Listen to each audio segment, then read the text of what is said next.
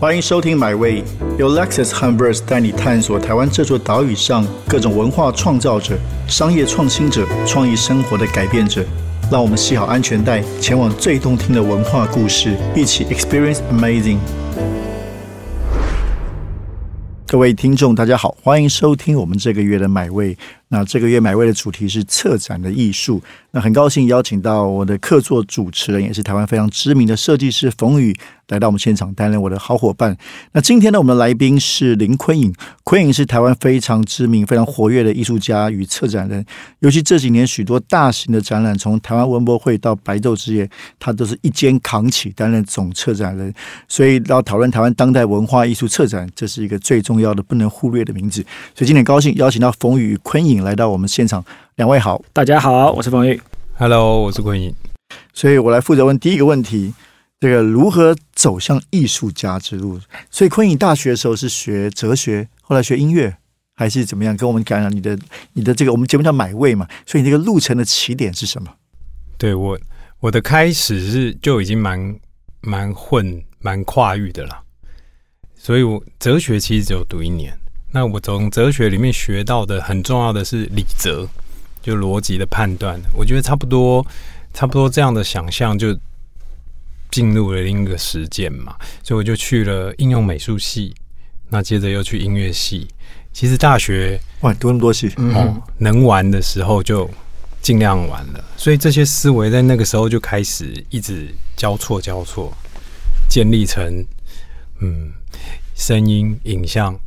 空间大概就一直混着，哦，原来因为因为这个昆影或者是他所属的艺术团体豪华朗之工都非常强调这种混种啊或者共创啊，所以原来从大学开始你就为什么要读那么多戏？你是就对这么多东西有兴趣，想要去学？我小时候的那个教育其实是就是国民教育嘛，那在这个体系以外，我就。非常喜欢音乐，尤其是钢琴乐器这样，所以就跟家里坚坚持说，我一定要学音乐。但是呢，我没有办法去读音乐班，这是被控制住的。所以我就啊，很努力的在课余的时间把这条线也稳住，就等于我那是对我来说是在玩，每天就是这样子练习，甚至有一点点创作的基础，比如说作曲。或是乱弹一些东西，那在这个过程当中，其实同时也就也就呃累积了那个技术，嗯，那等到高中、国中、高中，我其实有一个逃脱的途径，就是参加乐团、管乐团呐，亦或是学生交响乐团这样子。那这个这又交到更多不同的朋友，嗯嗯，他不会只是为了一种学业或是联考再往前走。他大概在那样的组成里面，大家的途径是很多元的。有的人现在其实是可能水电行的老板，有的可能已经走往企业的经营。但是这样的一个啊界面，在一种社团形式里面就很很有力量。那我们也就以文会友嘛，或是以才以专长会友这个方式，嗯，一直到现在都还是我蛮保持的。嗯哼。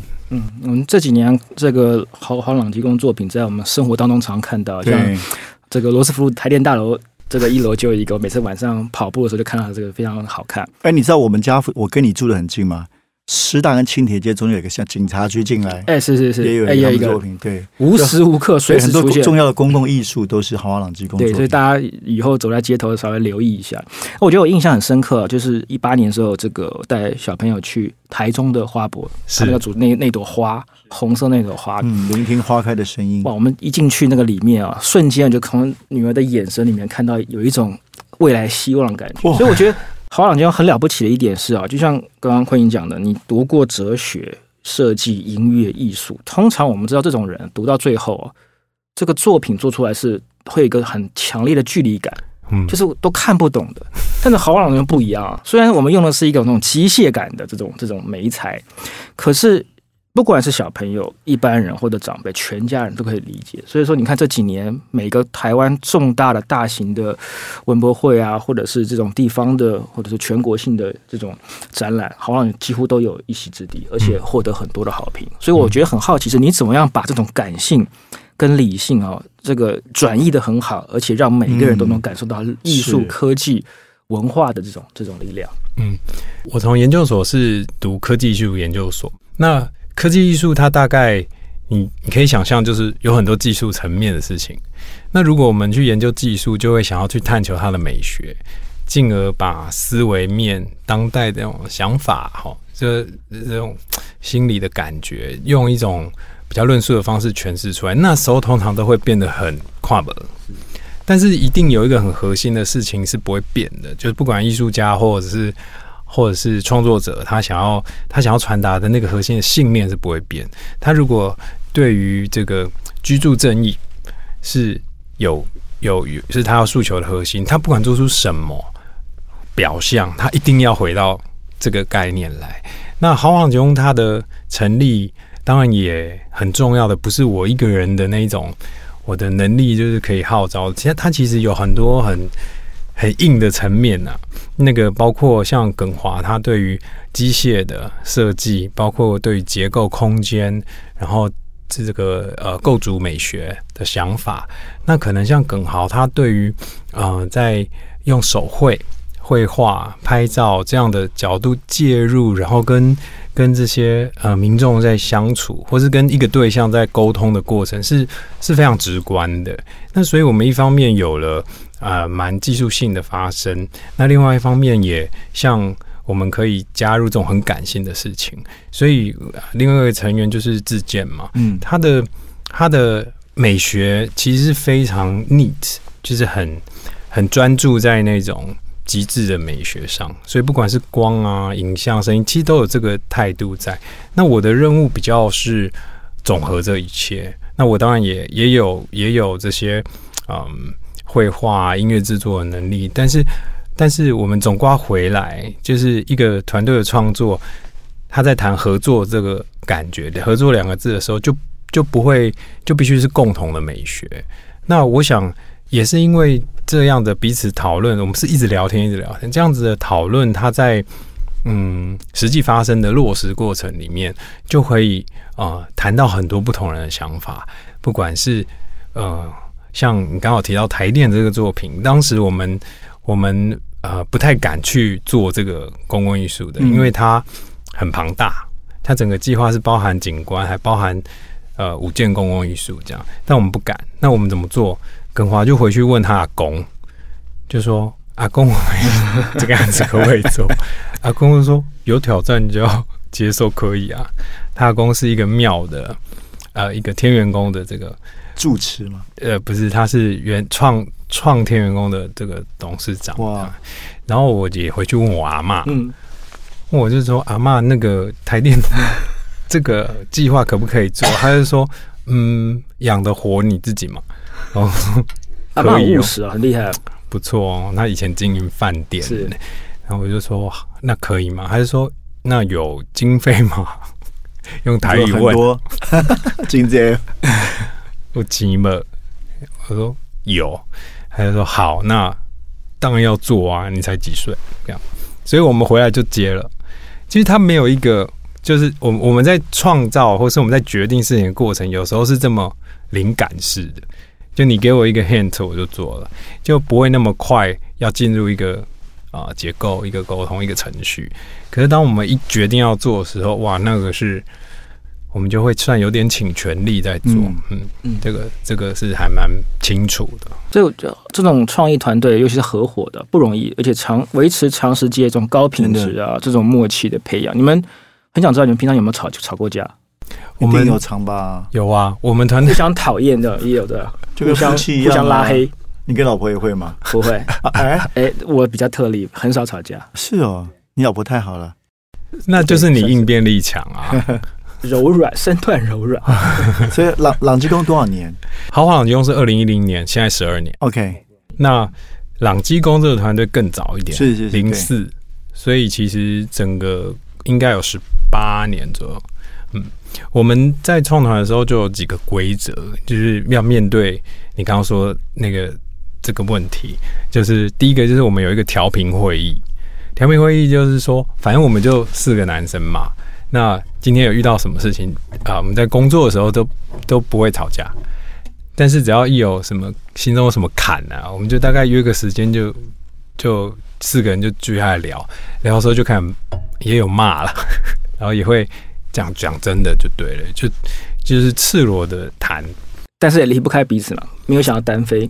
嗯，你看都这么尖锐的问题，男孩好像男孩二重唱，他已经单飞了，做总策展都是个人。对，所以这个两个之间又可以单飞又有团体，这样也蛮好的。那 BTS 都不行啊。刚刚我说的第二个事情就是我们约定在短期几年内必须专注做团队创作，就是说在二零一零年到一五年中间，我们是很专注在做团队的创作。但是，一五年之后，我们知道五年是一个 turn，五六年大概。你我就是晋级失重嘛，会很闷呢。嗯，就是会觉得说，我我我的想法都要跟你结构对，那他们的为什么都要透过我来书写这样？但是这个是很潜在的。但是到了第第五六年开始，其实就真的就会开始有陆续的发展。比如说，呃，圣火是运是大运的圣火，对对对，是大运的圣火到啊，我们加入是一六年那时候，呃，我们把。草图、想法整个概念都处理完了之后，其实是耿华操刀的，所以那个某种形式上是他扛下了这个这个任务。那我在试大运的时候，我又加入了导演组，等于我跟他的任务就不同了。那陈志坚那时候他在台东，他在做不同的艺术计划。其实他有一个，我们开始了解，其实必须要有主主嗯主控者，主控者去带领。一个组织带领不同专业的人，那如果我们四个人永远都在都在处理同一个线条事情的时候，那等于叠床架屋会很累。嗯，那也因此沟通的特性就会更强烈。那现在的我们大概都也会有自己的线条，可是呢，团队的主轴线没有不会不会崩掉。嗯嗯嗯，那其中就遇到嗯，在一八年的时候啊，聆听花开之后。耿豪就离开，那这这也是我们很大的一个挑战，就是说这个这个现象跟问题已经是人生的一种结构性的讨论，所以它对我们来说已经 beyond 单飞这个事情，就是豪朗中它已经开始变成是一个一个名字，这个名字里面有它的 DNA，有它的做法跟流程，还有我们讨论作品的方法，但呃，是不是四个人 always？锁在一起才叫好朗中，其实就开始不是。嗯，那呃，他也被精神化一点。那我觉得这是我们目前的一种锁定。嗯，就像一个团体里面，呃，一个房子里面好几个大的柱子，各自有不同的功能角色的话，这团体就会互相的包容啊。对，可以走得更远啊。这我觉得这个也是一个团体经营一个很重要的法则。的确，或者说你们现在团队有多少人呢？嗯，整个有十六个人。十六个人，年龄层的分布呢？你是好像那个那个什么，呃，体质检测？对，我们要企业健检的 哇。因为我很重视，是因为好朗中做的东西跟科技啊，或者是跟当代的艺术这种呃趋势是非常非常吻合的，所以团队成员的年龄层一定有一些年轻的朋友，年轻的世代。所以你们怎么去互相沟通？有时候做展览这种案子规模或时间都是很庞大的，沟通的能力是非常非常重要。你怎么跟这些属于你的下一个世代？呃，合作无间。你有你有这个焦虑是不是，冯老师？我非常焦虑啊。我们的成员最年轻是二十二，跟我们一样啊，刚毕业很多。刚毕业，嗯，那那最老就我们嘛，大概是。哇，你们已经算最老了。哇，那很厉害。哦不，我们的我们的那个行政会计，通常会计代是人对，因为他要稳住嘛，哈，就是协助我们核心的控管。其实呃，我们的我们每年。会开缺，但开出来的缺都都很少。那我们呃表示流动性少。对，就是因为我我们的工作一个计划可能会是两年、三年。那当这个伙伴进来，嗯，他加入了 A 计划、B 计划，他可能同时是在三个计划里面，但这个计划它发生的时间点是两年后或三年后，所以他是会越来越有情感的。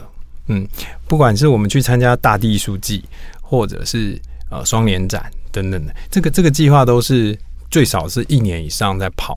那它会有情感，因为最终它有一个发生，要到可能啊明年的三月，我们跟 Earcom 的合作，要到那个庞毕度中心音乐中心这边，要去那边展演，那这前面发展了三年，中间的所有的成果发表，他们都在里面，所以他是放不掉的。那其实不是不止他放不掉，我们也我们也不敢随便让不同的人来接手，所以你会看到一个在我们团队里面很容易是从 boy turning to a man 这种感觉，他本来是会害怕，然后不知道下一步是什么，可是慢慢的就哦，你发现哇，他很会整理，很会沟通。这个过程，我们看到基本每个成员都是这样，看到他们成长，这种感觉很好。对，那我也很鼓励。到现在，我们其实也很鼓励是寻那个好网用途径，他们可以开始自己的创作。嗯，那这个是我觉得是一种更有机的方法。嗯，所以你怎么去挑选每一个想加入的伙伴？有什么样的特质吗？有，首先就是要非常的 open minded，就是很诚实。因为我觉得一个组织要一个组织，它的气氛是这样子，很容易哈。呃，包括我在做。跟不同的团队做策展呢，我都会第一个会要求，就是你全部全部就是 open，它不要有一个未接的差异，它只能有哦经验跟嗯专业上面的承接。所以我觉得，嗯，我最怕最怕碰到的是，呃，大家会变成小群体，就我们是一个小群体，呃，这时候你会连吃饭的时候感觉都分开，这样我我很不喜欢那样。那我尤其是好好用，他就是这样嘛。我们会有调频会议，所以我都一直鼓励他们去调频。如果有人吵架了或什么，啊，就去调。但但实际上要谈的是，呃，我觉得那种诚实的这种赤子之心的这种味道，它比较接近一种艺术的起点。我们可以很简单的说，我们想要做一个风筝，这风筝只是一个想法。那那我们就去讨论它要怎么飞，它是轻轻的飞，还是我们要做一个？飞机让它这样飞起来，这样它的呃程度都不一样。但是，嗯，我们能不能从伙伴的眼中看到他的那个那种光？嗯，光跟火。所以我们在面试的时候，我我我我们当然就自己规定了一些面试方法，哎，一些潜规则。好好，嗯，来说一说，好好好奇，很感兴趣的。应应该说，我们面试会，我们一个我们可能会等一个人等一年。一年多这样子，如果我们在一次面试里面，我们觉得哇，冯宇很厉害，我要等他一年，我们会愿意等。但现在你说等，是因为现在没案子给他？呃，一一定有，一定有。他在哪里？他可能在冯宇那边，他可能要休息，他可能想要休息半年，他可能想要哦从冯宇这边来。对对对，哎，所以你要布个局，这样子把他这样子弄走。我我觉得呃，因为我们是公开嘛，所以等于他来是他自己来。甚我们也有等等没有等到的，就是到了某个程度，他可能我们等他的一年呢，大家应该都有这种经验，对，等几个月是有。对，后来呃，那当然，其实面试是为了看技术，就是他的手上功夫，他的发挥程度。但是实际上，应该说我们一个人都会面试，然后到变聊天到什么，大概都五六次。哦，是哦，嗯。五六次啊，五六次，你们是一次还是？我们就一次决定了，就看直觉。我们我觉得我们平面设计是做品牌的，嗯，有点不太一样，就是我们年龄很少需要很年轻的同学刚毕业，主要是经验的问题。嗯，哦，这样你们都找大概希望有三五年的经验，要一点嗯独立性，对不对？对，更更重要的是就是说你对商业的敏感度，嗯，还有一个很，我们跟客户开会的时候你。的表现出来的这种态度啊，内容能不能够镇得住客户？嗯，能不能给客户信赖感？天哪，我们都我我们真的没有这个感。但我觉得产业方向不一样，这个这个当然是需求是不一样。我们都是都是我们出去讲比较多，对啊，你一定也是嘛？算是了，我们当然是有有企划有 PM 来来提案。但是，但是我觉得内容上面，策展是一个呃专业的学问了。那平面设计、商业设计是另外一个不同的领域，所以我认为需求人变。那你觉得人好找吗？这集？因为我们也，我们我们很清楚的知道我们的人数大概就只能控制在十二到十五中间。为什么？我我问到好多的呃设计公司，甚至国外日本的这种很厉害的设计公司，大概都是控制在十二上下到十五。他们说这是最好的一个尺度，你为什么会有这样？怎么说？我觉得十二是这样，就是它可以很容易拆成三个小 team，然后也可以组成一个大 team。嗯嗯嗯，那它也可以拥有独立的状态。那我们在处理不管策划，对我来说，它就是一个结构，要有三个人，他聚在一起才有可能成立。第一个是 P N 类型的，它有企划能力、有言说能力、有结构能力，甚至有宣传的规划能力。第二个，它要它是一个艺术的主持，就是 Art Project。的这个真正的 production 在在他手上，所以他有美学，他有抽象转具象的能力，但是他不用那么 organized，因为 organized 可以是那个 P N。那第三个就是要一个要一个品牌力的人，嗯，就是他这个品牌力比较活一点，他有时候可能是触媒，他从一开始就出现，他去点燃，他去结构这些资源，那他走到后面，因为艺术作品它。嗯，如果我们就加入了什么展会什么，他还是需要本体的宣传，也需要本体的定调。那我过去的作品，大家就说啊，好朗兄是这样是这样，但他必须要有一个每一件作品还是要有他的形象，他就像是一个人或是一个你要介绍他，所以我们需要在这个案子里面要有这个比较具有品牌力的宣传力的人。那这样的三个角色加在一起，可以完成一个一个好的呃。好的，好的发生，跟规模不大，但然而我他们这个组别的上方都一定会有我们其中一个人在，所以他才可以被称为一个二的探求吧。嗯，那只要少掉一个，我觉得就没有办法。所以意思就是说，我们 doing the math，我有十二个人，我可以拆成四个小队，四个小队。嗯，那我就有四个小规模的计划可以进行，然后我可以拆成两个小队，它就可以。有中规模的，那我在我整个聚在一起的时候，就是林田花开这种大型的，或者甚至像文博这种真的很耗力的，嗯，但十二个人他在小队的琢磨上面就已经知道，哎，我是我是主设这个的主设计师，那我这样子走，呃，我可以知道所有事情，包括掌控预算、掌控什么。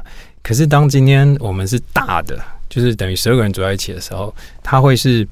呃，在这个设计组里面又会分自己去分，那我觉得，因因为现在的包括我们自己都已经感觉到说，哇，你工作真的不乐在其中的话，大概也就蛮累的，所以前面也会有很挣扎的时候，就哇，怎么怎么时间追这么紧，事情那么多，那我们要想追求东西很美好这样，但其实跳回来，呃，如果我们可以 share 在这个阶层上创造这个。这个彼此 share 这个工作的状态的话，呃，就会被优化。那我自己是觉得我没有想要管那么细，嗯嗯，但是最好是大家已经有这个观念之后，自己调配好，哎就可以。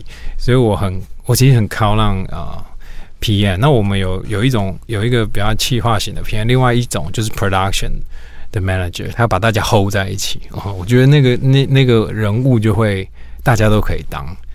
嗯，这种模组化的管理哈，对，这也是个趋势。对，那呃，我们回到策展，刚刚从组织到策展，因为这几年你也参与过很多不同的策展，对，你觉得这个策展的的趋势，或者说台湾人享受策展的方式是不是有改变？譬如说讲一个比较大家都常讲的比较沉浸式的体验，但我觉得这个也讲了蛮多的。因为对你来说，比如说下一步，明年后年，你就会有什么样的新的思考？简单来说，策展就是说个故事嘛。那这个故事它有一个场域，它有一个时间性，它有一个主题。那呃，当然我们说策展的场域，它的改变就可以带给这个策展很多不同的幻想。如果我们选择了一个展览场馆，选择了一个古迹，或选择在一条街上一个小吃店，它都有可能成为展览的。啊，我们不要说展览，就是策划的场域。那我们对于这个场域，第一件事情就是要啊，有一群对他很了解的人。我以白昼之夜为例，好了，啊，在士林的话，那要有一群对士林很了解的人。如果我们不了解，我们要花很多时间进去，就真正深入其境去探求它。那不同的展览，你会发现做的够深的，做的够嗯够有力道的。或是让大家所接受的，在场域的琢磨上，这绝对是第一步。所以你可以衍生到我们去看，嗯，美术馆的展览。为什么在美术馆里面要求这个光、均光，要求气温，要求这些事情？它是对于场域的一个一个建造。那我们在观看艺术作品的同时，它之所以可以成为艺术，它跟这个环境是非常有有关系的。那这个就很容易去谈到，如果我们去不同的餐厅吃饭，我们可以我们去小吃店吃饭，大概就是感受那种人啊，在在活络，在碰撞，在老板娘在跟你对话。但是我们去 fine dining，它就是另一种气气质。所以这个是这个是对场域的诠释。所以我认为策展的趋势，也就是也就是会更多去跟实体的场域做交换。我我认为不会再那么 well done 的要在展馆，它的区分会更加明显。而我认为主题也会更加的分众、小型跟大。越大的呢，它其实就集中人之力去进行像嗯国家馆这种，那它讲的还是大概念。那小的，它就会进入到更细的刨掘。也许我在想象的是，嗯，对于这些已经失更多失落或是被掩藏的的这些著作，不管是文学作品、音乐作品，或者是人物，它都会接下来都会变成一种策划很重要的主题。要么就是更结合。然后进到自然环境，要么就是更聚焦进到虚拟环境，这是我认为哦接下来会发生的的状态。嗯，的确是你看，像从从花博一直到这几年的白昼之夜，我觉得华朗基公的作品这个呃面积啊、尺度、范围越越大，而且形态也不一样哈，所以。假设今天有一个迪士尼乐园之类的，可以让你来打造，很期待有个这样的感觉，因为不只是车展的感觉，如果传艺中心要你们来操作，或者说应该有一些不同的呃这个惊喜。你觉得你们下一步有没有什么梦想的案子，很想要这个实现或者是挑战的呢？哦，许愿对不对？对。其实我觉得你讲到一个很嗯，就是我的我我的一种原型，就是迪士尼乐园。哎。我并不是说我很喜欢迪士尼乐园，但我是迪士尼乐园迷，就我可以，就是我很爱去各个迪士尼。但是我看到迪士尼，嗯，乐园它有一个很重要的事情，它其实就是我我都跟伙伴讲，跟我朋友讲说，你去那边你要看什么，你就会获得那个最高等级的沟通。比如说雕塑，他去那边，他就会看到各式各样的雕塑、机械。你就可以看到各式各样的机械整合，而且它已经被整合到，呃，为什么我会这样讲？因为它需要安需要安全性。比如说一个文字，一个文字设计，它在西部世界是这个设计，它在什么世界是这个设计？有 space 的感觉，或是有这种很梦幻的感觉，其实都都出现。所以我我认为，在他在谈的就是一个最终的整合。那于于是，我认为迪士尼就不比较不会败。那这是我的孩子在谈那种设计或是这种啊体验的层面哦。事实上，你往里面看，他要让这些人流愿意，比如说去东京迪士尼，愿意排队排两小时才玩一个五分钟，你还愿意耶？这已经牵涉到一种体验设计。嗯，就你在排队的过程，哇，可能还有声光指引等等，这些都已经不是只是去玩的。但是我们这年纪去已经是取经了。就我我我甚至，呃，每次去我就第一时间我就去拿他那个地图，然后那一天会出特别一张纸，把所有的表演都列在上面，列得清清楚楚，在什么场域、什么时间点会发生什么，而且一而且就不会有差异。那我的感觉是，我发现其实我们在做策划不就这样？如果你提供了一个展会文博，那里面有五种导览形式，那我就要告诉大家。导览的位置啊，方式，所以它关于这个 information 的这个传达就已经分的这么细节了。我可能在想象的下一个段落都还是这种很中整性的事，但我希望可以把它变得更更架构化。那嗯，比如说白昼之夜好了，白昼之夜它对它在官方来说，它是一年。一个合约，一年一个标案，那这个标案体系里面，它就没有这个所谓的执行委员会的概念。可可，你看金马讲的，当然这样比很怪，但是就是说，一个有执行委员会在推进，推进了数十年的过程，它可能现在金马奖刚颁完，他下一届早就已经开始在在定调跟筹划。那我看的很多是这样的一个一个延续性，同样的。我们去说，啊，濑户内海艺术季月后期有，这是三年一 run。那三年一 run，他呃，我我我有请教他们的这个筹备组织，我说哇，现在是今年是那个啊濑户内海艺术季。三年前你准备三年，你够不够？他说其实不够，现在花四到五年。那我说四到五年，意思就是说今年二零二五、二零二二零二五那一年，在前年就已经开始 cooking 了。他说对，所以这对我来说又有一种很迭代的。那我们去回想《零零花开声音》这么壮观的一个让大家很感动的东西，你知道它是真不夸张，大概十个月哦。